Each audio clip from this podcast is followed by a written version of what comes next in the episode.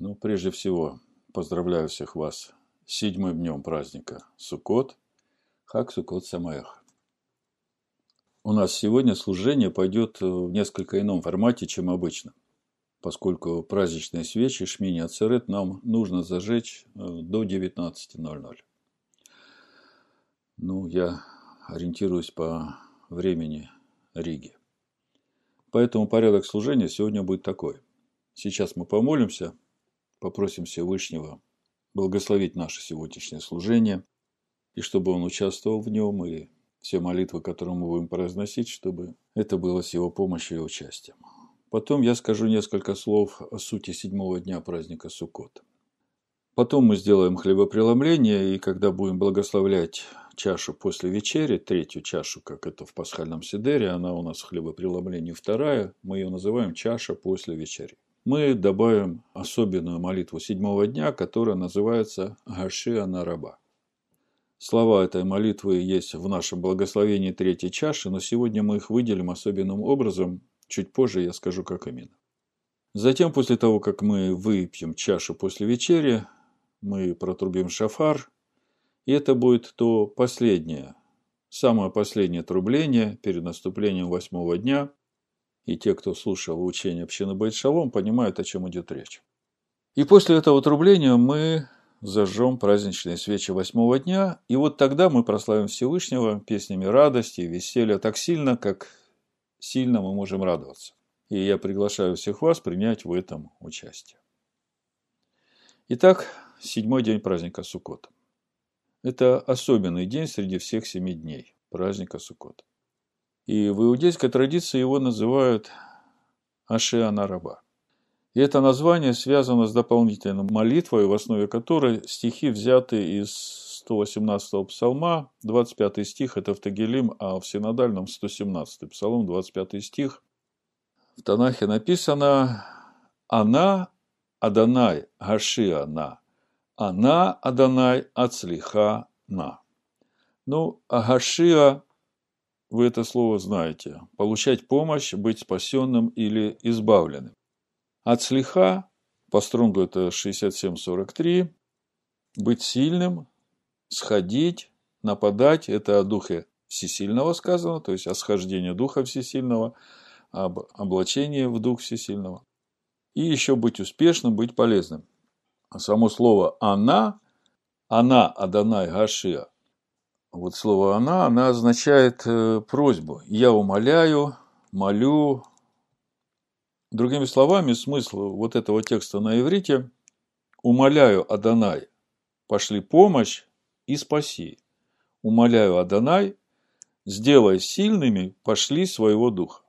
Но в синодальном этот стих переведен так. «О Господи, спаси же, о Господи, поспешествуй же» вы видите, что текст иврита дает гораздо более глубокое понимание этого стиха, и это как раз содержание той молитвы, которая звучит сегодня во всех синагогах. Молитва эта звучит так. «Они вегу, я и ты, Гашиа на раба. Пошли помощь и спасение нам, пожалуйста». «Они вегу от слиха на раба. Я и ты, сделал нас сильными, пошли нам своего духа. Ну, я примерный перевод вам даю. В чем суть этой молитвы? Иудейские мудрецы говорят, что в этот день Всевышний решает, сколько дождя, то есть сколько воды он даст в наступающем году этому миру. И то, каким будет этот дождь, либо этот дождь будет дождем благословений, произвращающий изобилие, либо это будут разрушительные ливни, которые будут сносить все на своем пути, как мы видели вот в этом году во многих странах такое явление было. Два примера из Писания о сути этого дождя. Первое – это Иоанна 7 глава, 37-39 стих прочитаю. В последний же великий день праздника стоял Иешуа и возгласил, говоря, «Кто жаждет, иди ко мне и пей. Кто верует в меня, у того, как сказано в Писании, из чрева потекут реки воды живой. Сие сказал он о духе, которого имели принять верующие в него. Ибо еще не было на них Духа Святого, потому что Иешуа еще не был прославлен. Ешо в последний день праздника Кущи обращается к народу, и апостол Иоанн называет этот день великим. И это, без сомнения, был седьмой день праздника Суккот. Мы знаем, что в Торе к семи дням праздника Суккот присоединяется еще восьмой день, его называют Шмини Ацерет, и это праздничный день, в который нужно делать священное собрание, никакой работы не делать. Но этот день уже отличается по своему уставу от устава семи дней праздника Суккот. Седьмым днем заканчивается пребывание в кущах. Седьмым днем заканчивается торжественное хождение к источнику Шила за водой и поднятие этой воды и возлияние его на жертвенник.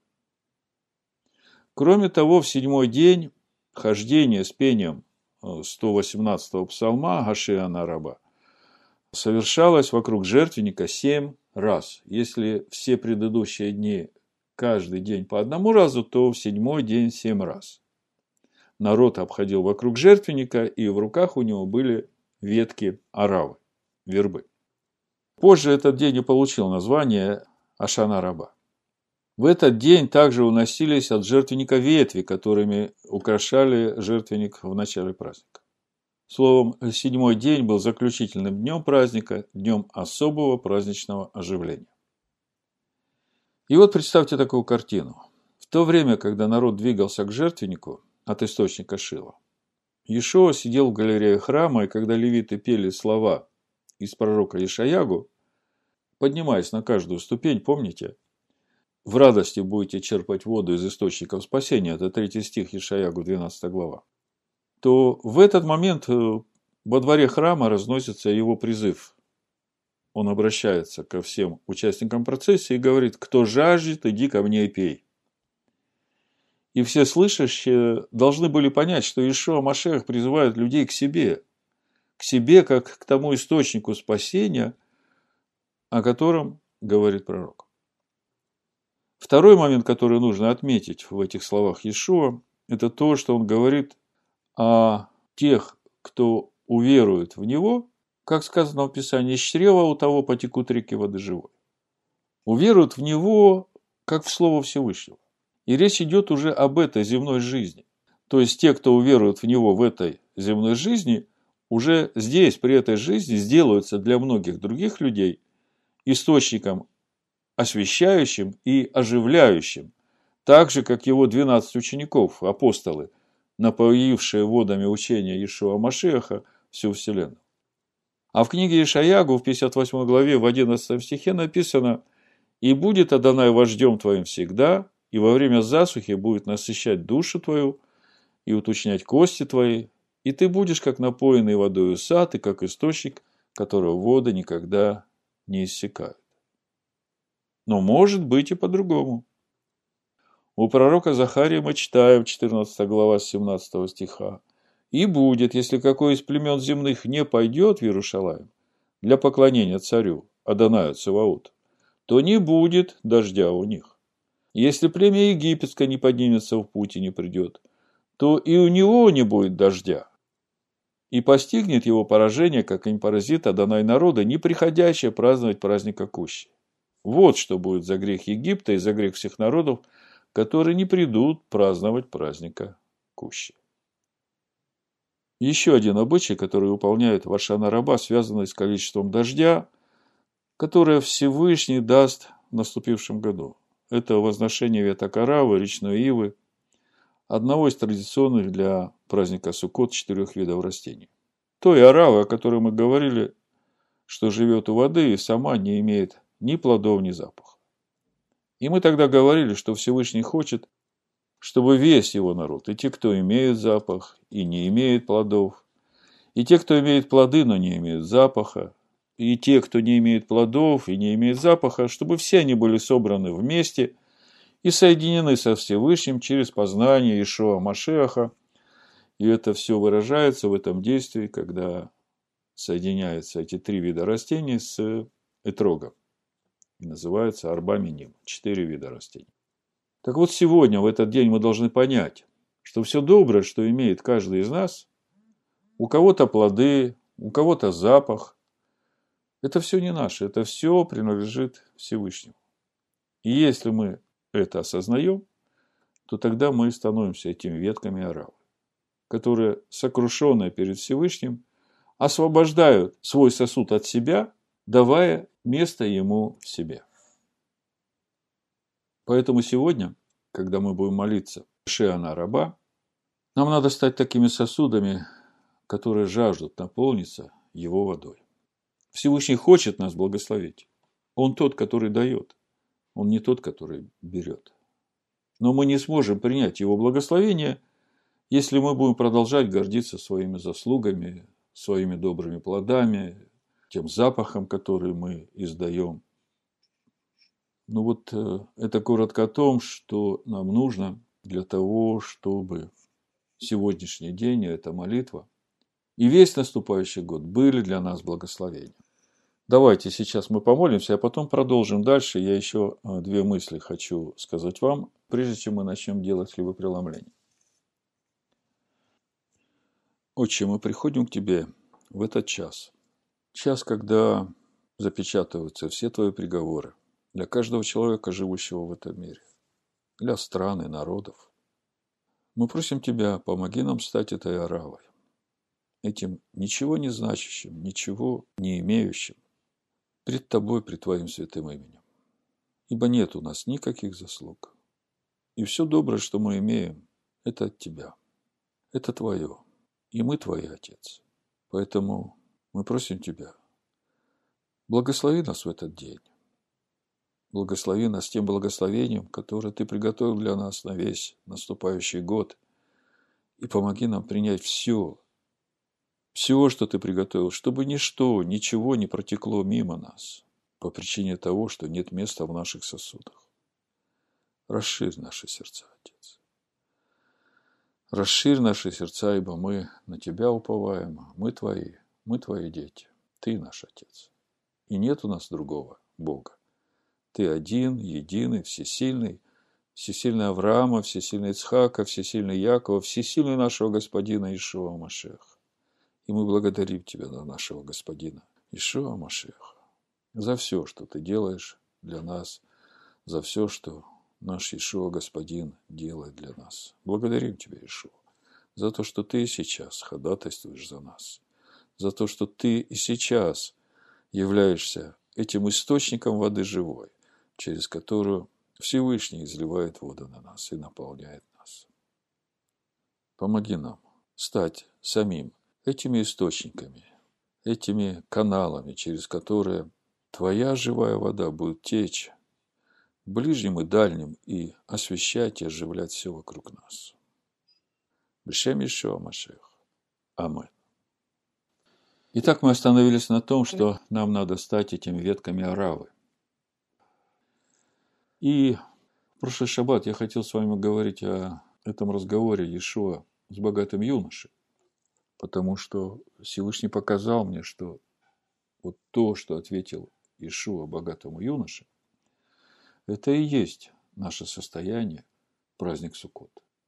Это и есть вот то состояние пребывания нас в кущах. Но все по порядку. Значит, мы сейчас помолились о том, чтобы Всевышний помог нам стать вот этими ветвями оравы. Не в прямом смысле, а в духовном смысле, чтобы мы отказались от всего своего, чтобы мы сказали Всевышнему, что только Ты, только Ты источник жизни у нас, и плодов наших, и запаха нашего. Поэтому благослови нас своей живой водой, своим присутствием. И еще две мысли, которыми я хотел поделиться с вами, прежде чем мы будем делать хлебопреломление. И молиться этой особенной молитвой седьмого дня Ашана Раба. Значит, первая мысль, она взята из э, иудейских комментариев, из э, иудейского понимания седьмого дня праздника Суккот. И говорит она о том эпизоде, когда Яков, после того, как перевел всю свою семью ночью в обетованную землю, сам вернулся обратно в стан, там, где они были до этого, чтобы взять какие-то небольшие сосуды, и там в этот момент у него началась борьба с некто. Я прочитаю Берешит 32 глава с 21 стиха. Написано, «И пошли дары перед ним, а он ту ночь ночевал в стане. И встал в ту ночь, и, взяв двух жен своих и двух рабынь своих, и одиннадцать сынов своих, перешел через Иовок в брод. И, взяв их, перевел через поток и перевел все, что у него было. То есть, всех и все, что у него было, он уже перевел в обетованную землю, а дальше мы читаем, и остался Иаков один. То есть, что значит остался Иаков один? Он вернулся обратно в свой лагерь. И, как говорят комментарии, он вернулся именно за какими-то небольшими глиняными сосудами. И боролся некто с ним до появления зари. И, увидев, что не одолевает его, коснулся состава бедра его и повредил состав бедра у Якова, когда он боролся с ним. Так вот, мудрецы Торы говорят, что когда Иаков вернулся за какими-то незначительными глиняными сосудами, я передаю этот метраж своими словами, ну, так, как я его понял. Так вот, когда Яков вернулся за этими маленькими кувшинчиками, то в этот момент ангел Исава обвинил Якова перед Всевышним в том, что он нарушил свой договор с Исавом. Оказывается, суть договора, который Яков и Исав заключили между собой, в том, что по этому договору Исав получает этот мир, а Яков – грядущий мир. И вот э, ангел Исава обвинил Якова в том, что тот – отказываться от грядущего мира, возвратившись из обетованной земли за этими маленькими глиняными кувшинчиками этого мира. Вы понимаете, насколько глубокая книга Торы, сколько здесь всего. И когда Яков услышал это обвинение, он ответил так. «Я хочу взять из этого мира только то, что будет для меня как средство которая поможет мне достигнуть будущего мира. И поэтому, после того, как закончилась эта борьба с некто, Яков отправляется со всем своим станом, и первую стоянку, где он остановился, он называет Суккот. Давая понять всему духовному миру, что весь этот мир для него – это сука, это временный мир и является только средством для достижения будущего мира и не больше. И в этом суть праздника Суккот. Когда мы уходим во временное жилище, отказываясь от э, домов, наполненных всеми благами, которыми благословил нас Всевышний, то мы показываем, что весь этот мир для нас является временным жилищем, которое может для нас быть только средством достижения будущего мира. То есть нам нужно относиться ко всей материальности этого мира как к средству достижения будущего мира. И когда у нас вот такое стояние, такое отношение к этому миру, ко всем материальным вещам, которые есть в этом мире, которые есть в нашей жизни, то это и есть вот это стояние, которое позволяет облакам славы пребывать над нами. Это первая мысль. Вторая мысль, которая пришла мне в эти дни праздника Суккот, она как раз и говорит о том, в чем суть этого разговора Ишуа с богатым юношей. Когда тот пришел и спросил у Ишуа, говоря, «Учитель, что мне сделать, чтобы достигнуть будущего мира?» Два года назад мы говорили о том, почему в эти дни Суккот, которые названы в Торе временем нашей радости, весь его народ изучает книгу Экклезиаста. Мы тогда удивлялись, на первый взгляд может показаться очень странным, как можно совместить время нашей радости и содержание книги Экклезиаста, который говорит вообще, что все, что бы ты ни делал в этом мире, это суета. Но когда мы углубились в содержание текста этой книги, то мы увидели, что суета именно от того, что человек в своих нескончаемых заботах удаляется от Всевышнего. Но человеку, который во всем этом труде главным приоритетом ставит познание Всевышнего, вспомните ответ Якова. Всевышний дает такому человеку радость от всего, что он делает. Второй момент, который поможет нам понять суть разговора Ишуа с богатым юношей, это то, о чем мы говорим все эти дни праздника Суккот, о заповеди жить в суке семь дней при изобилии всех благословений, которым Всевышний благословил наши дома, наполнив наши дома плодами урожая, это все должно свидетельствовать Всевышнему, что мы не уповаем на то богатство, которым Всевышний наполнил наши дома, но ищем близости с Ним, исполняя Его заповеди. И третий момент, который поможет нам в том, чтобы понять, в чем суть разговора Ишуа с богатым юношей и в чем суть ответа Ишуа этому богатому юноше. В прошлый шаббат, разбирая недельную главу Азину, песнь Маше, проповедь «Стань рекой», мы увидели, что главная причина утраты тяги к духовности и к праведности для сынов Израиля стало обилие материальных благ, как это написано в Дворим 32 главе 15 стих. И разжирел Ешурун, и стал брыкаться. Разжирел ты, растолстел, раздался, и оставил он всесильного, создавшего его, и поносил твердыню спасения своего. Хотя при этом мы отметили, что Всевышний хочет благословлять свой народ. Он хочет, чтобы у его народа всего было много, как написано в Торе. Но при этом самое главное, чего он хочет, чтобы при этом множестве всего его народ не забывал Адоная Всесильного своего, как об этом написано в Дворим 8 главе 12-14 стих.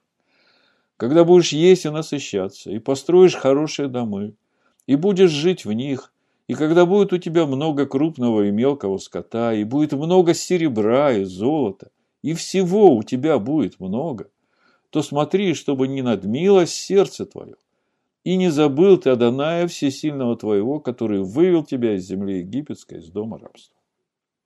Другими словами, Всевышний не против того, чтобы у тебя всего было много. Но при этом самое важное, чтобы ты не забыл Адоная Всесильного твоего.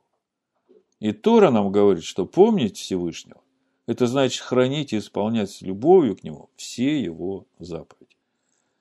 И вот здесь как раз и кроется главная проблема человека обилие материальных благ становится причиной утраты духовности. Поэтому Писание нам многократно, многообразно говорит о том, чтобы мы не привязывали своей душой к материальным благам этого мира, чтобы имеющие были как не имеющие. Вот представьте себе маленького ребенка, у которого есть любимая игрушка, которой он любит играться, и вдруг у него отнимают эту игрушку. Как он себя будет вести? Он будет плакать, просить эту игрушку обратно и не может успокоиться, пока не получит что-то взамен. Посмотрите сейчас в свою душу. Есть ли у вас такие игрушки, к которым вы так привязаны, что они для вас дороже, чем познание Всевышнего? Итак, три важных момента, о которых мы только что говорили, которые помогут нам понять суть разговора Иешуа с богатым юношей. Первый момент – это ответ на вопрос, почему в Нисукот нужно читать книгу Экклезиаста, Каэлит. Мы увидели, что жизнь человека теряет всякий смысл, когда человек в своих нескончаемых заботах и суете удаляется от Всевышнего. Потому что все его достижения в конечном итоге они становятся прахом.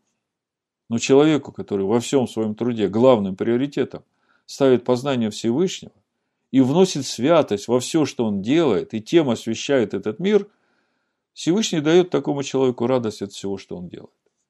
Второй момент. Это ответ на вопрос, почему израильтянину, живущему в земле Израиля, нужно жить семь дней в кущах. При том, что у него есть уютный, комфортный дом, наполненный благословением Всевышнего. И мы говорили, что своим проживанием в кущах израильтянин свидетельствует Всевышнему, что он не уповает на то богатство, которым Всевышний наполнил его дома, но ищет близости со Всевышним через исполнение его заповедей. И третий момент – это ответ на вопрос, почему обилие материальных благ становится причиной утраты духовности. Потому что для души человека главным приоритетом становится приобретение материальных благ, а нужно, чтобы душа имела главным приоритетом – наполнение светом Торы через познание Машеха. И поэтому очень важно, чтобы мы не привязывались своей человеческой душой к материальным благам этого мира, чтобы имеющие были как не имеющие. Так вот, с таким вступлением теперь давайте перейдем к разговору Иешуа с богатым юношей. Евангелие от Матвея, 19 глава, буду читать с 16 стиха. И вот некто, подойдя, сказал ему, «Учитель благий, что сделать мне доброго, чтобы иметь жизнь вечную?» Он же сказал ему, «Что ты называешь меня благим? Никто не благ, как только один Всевышний». Ну, первый момент. Уже из этого текста можно увидеть, что Иисус Христос не есть Бог Отец. Потому что благ только Отец. Дальше. Если же хочешь войти в жизнь вечную, соблюди заповеди. Говорит ему, какие? Ишуа сказал ему, не убивай, не прелюбодействуй, не кради, не лжесвидетельствуй, почитай отца и мать. И люби ближнего твоего, как самого себя. Юноша говорит ему, все это сохранил я от юности моей. Чего же еще не достает мне? Итак, мы видим, что идет разговор о том, что нужно делать, чтобы достигнуть вечной жизни, будущего мира. И Ишуа говорит, что нужно исполнять заповеди Всевышнего. Ну, с заповедями не убивай, не прелюбодействуй, не кради, не лжесвидетельствуй, почитай отца и мать. Все понятно. Каждый верующий человек понимает, что именно так и нужно поступать. И неважно, иудей он или елен, или христианин, который верит в Иисуса, который отменил Тору. Но вот заповедь «люби ближнего твоего, как самого себя» здесь без Торы никак невозможно исполнить эту заповедь. Потому что в самой этой заповеди уже заложено противоречие. Люби ближнего своего, как самого себя – то есть, если я люблю самого себя, то по-любому я буду на первом месте. И в первую очередь я буду все для себя, а потом уже для ближнего. И мы понимаем, что не об этом речь идет. Тогда как же это понять, люби ближнего своего, как самого себя? То есть для того, чтобы любить ближнего как самого себя, мне нужно умереть для себя. И чтобы то, что я хочу себе, я должен в первую очередь давать своему ближнему. А для того, чтобы умереть для себя, вот здесь как раз без Торы никак. И это начинается с каждой заповедью. Каждая заповедь – это для обрезания нашего сердца, для обрезания нашего «я» и для очищения нашей души от нашего «я». И все это без Торы сделать невозможно. Другими словами, Иешуа здесь говорит открытым текстом, и это Писание Нового Завета – что для того, чтобы войти в Царство Божие, то есть достичь будущего мира, нужно жить по Торе. А вот дальше уже идет о духовном совершенстве. И это как бы новый уровень. Я бы сказал, что здесь уже идет духовный уровень сукот, то, о чем мы сегодня говорим. Когда нужно отказаться от всего, что дорого твоей душе, и выйти на семь дней и жить в кущах. Матвея 19 глава, Читаю с 21 стиха.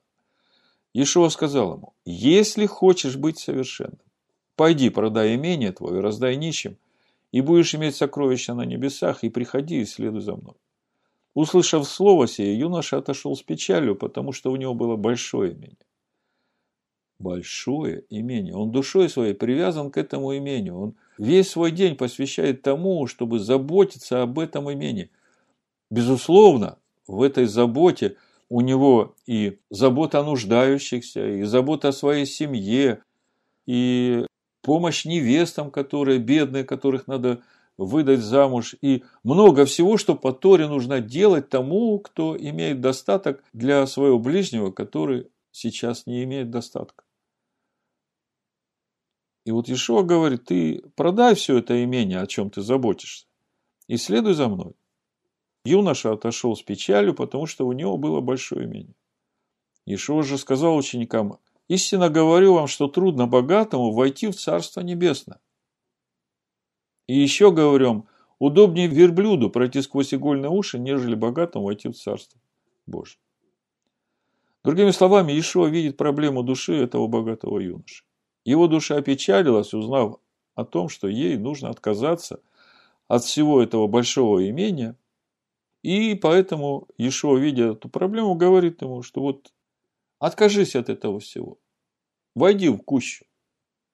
Покажи, что твоя душа к этому не прилипла. Что ты свободен от этого. В Евангелии от Марка мы видим разъяснение того, что хотел сказать Иешуа этому богатому юноше. Удивительно, что Марка Евангелие, оно самое краткое. И вот только у Марка мы видим стих, которого нет во всех других Евангелиях, который разъясняет суть того, что хотел сказать Иешуа этому богатому юноше. Где проблема в душе у этого богатого юноши? Это Марка 10 глава, буду читать с 23 стиха. И посмотрел вокруг, Иешуа говорит своим ученикам как трудно имеющим богатство войти в Царство Божие. Ученики ужаснулись от слова его, но Ишо опять говорит ему ответ. Дети, как трудно надеющимся, надеющимся на богатство войти в Царство Божие. Вот когда мы входим в кущи, тогда мы не надеемся ни на какое свое богатство. Мы надеемся только на Всевышнего. Когда мы становимся вербой, Тогда мы не надеемся ни на какие свои заслуги, не то, сколько мы благотворительностью занимались, не то, сколько книг мы написали, не то, сколько откровений мы получили и поделились с другими. Ни на что на это мы не надеемся. Надеемся только на Всевышнего, на Его присутствие, на Его единство с Ним. Это самое большое богатство в нашей жизни. Как трудно надеющимся на богатство, на материальное войти в Царство Божие. Удобнее верблюду пройти сквозь игольные уши, нежели богатому войти в Царство Божие. Они же чрезвычайно изумились и говорили между собой, кто же может спастись? Ешо, возрев на них, говорит, человеком это невозможно, но не Богу, ибо все возможно Всевышнему. Интересный ответ. В чем суть этого ответа? Ученики тоже удивились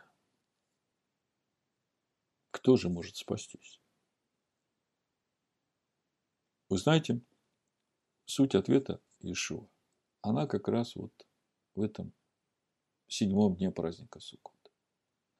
Это вот то состояние, в котором мы должны пребывать перед Всевышним. И как раз именно это состояние приводит нас в восьмой день, который мы сейчас будем праздновать, зажигая праздничные свечи. У нас осталось 10 минут до того, чтобы зажечь праздничные свечи, я заканчиваю. Мне хочется донести до вас эту самую важную мысль. Что хотел сказать Ишуа, говоря, человеку это невозможно, а все возможно Всевышнему. Все дело в том, что природа Всевышнего, она дает. Всевышний он дающий, он не берущий. И даже когда мудрецы спрашивают у него, зачем ты заповедал нам приносить тебе хлеб, если ты кормишь весь мир – Зачем ты заповедал нам зажигать свечи в храме семисвечника Миноры, если ты являешься светом всего мира? Всевышний говорит, я Бог не берущий, я Бог дающий. Когда вы все это делаете, я делаю вас хлебом, я делаю вас светом. Так вот, для того, чтобы нам спастись, для того, чтобы нам достигнуть будущего мира, нам нужно обрести это качество, свою душу, качество Всевышнего не берущая, но дающая. Поэтому Ишуа сказал, блажение давать, нежели получать. Ну, давайте к этому еще прибавим то, что Яков сказал ангелу Исау, и тогда мы увидим полную картину. Я хочу взять из этого мира только то, что будет для меня как средство, которое поможет мне достигнуть будущего мира. В итоге мы видим, что то, что сказал Иешуа богатому юноше, не противоречит Торе, а обращает внимание людей на их приоритеты. И каждый из нас прямо сейчас может проверить себя на эти приоритеты. Используем ли мы материальное богатство этого мира как средство, которое поможет нам достигнуть будущего мира, или же то, к чему прилепилась наша душа в этом мире, это ей дорого только потому, что это является ее прихотью удовлетворяет ее гордость. Посмотрите сейчас в своей душе и спросите, готова ли она сейчас считать себя как не имеющая? Будет ли для нее это трагедия? Вот это и есть духовная суть того, что значит стать веткой оравы, что значит жить в кущах. И это то, о чем Ишуа говорит юноша. Следуй за мной.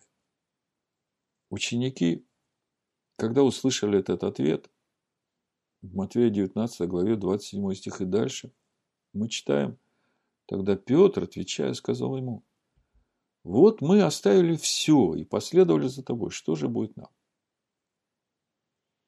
Что все оставили ученики? Мы знаем, что ученики оставили свои сети и лодки, которыми они рыбачили, то есть свой бизнес в этом мире. И пошли за Ишуа, чтобы стать ловцами человеков. И при всем этом мы видим, как Петр заботится о своей теще, которая страдала горячкой. И Ишуа входит в дом Петра. То есть у Петра есть дом, чтобы исцелить его тещу. Другими словами, и дом, и семья, все это есть у Петра. Апостол Павел говорит, тот, кто не печется о домашних, тот хуже неверного. Весь вопрос в приоритетах, которые ставит перед собой Петр. Весь вопрос в том, что главное для него. Приоритет для Петра – это служение Всевышнему, будучи посланником Ишуа Машеха. Ишуа же сказал им, истинно говорю вам, что вы, последовавшие за мной, в паке Батии, то есть в грядущем мире, когда сядет Сын Человеческий на престоле славы Своей, сядете вы на двенадцати престолах судить двенадцать колен Израилевых. И всякий, кто оставит домы, или братьев, или сестер, или отца, или мать, или жену, или детей, или земли ради имени моего, видите, приоритет. Ради имени моего. То есть ради познания его. Не бегать весь день в суете, заботясь о том, чтобы заработать больше денег, чтобы в более хорошие институты определить своих детей, чтобы построить более лучший дом, чем у соседа и так далее. Используй все блага этого материального мира для того, чтобы достигнуть будущего мира.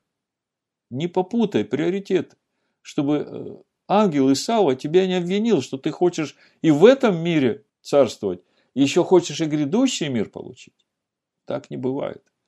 Или ты получаешь этот мир, или ты получаешь грядущий мир.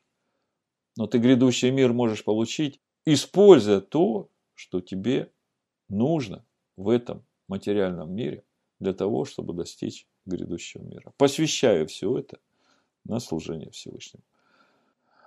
Многие же будут первые последними, последние первыми. Вот это и есть Духовная суть того, что значит жить в кущах. Суть того, о чем Ешо говорит богатому юноше, когда тот спрашивает, что ему нужно сделать, чтобы достигнуть будущего мира. Вот теперь самое время нам сделать хлебопреломление, став этой веткой аравы, отказавшись от всего своего, от всех своих заслуг, от всего, к чему прилепилась наша душа, посвятив все это Всевышнему. Просить Всевышнего о том, чтобы Он благословил нас дождем – и всеми благами, которые помогут нам в этом мире познавать Его. Ибо Он не против, чтобы у нас всего было много. Весь вопрос в том, для чего мы это используем. Чтобы мы, имея все необходимое в этом мире для жизни и благочестия, могли в радости, в Его шаломе, погружаться в познание Его Слова. В имени Ишуа Машеха. Да будет так. Аминь.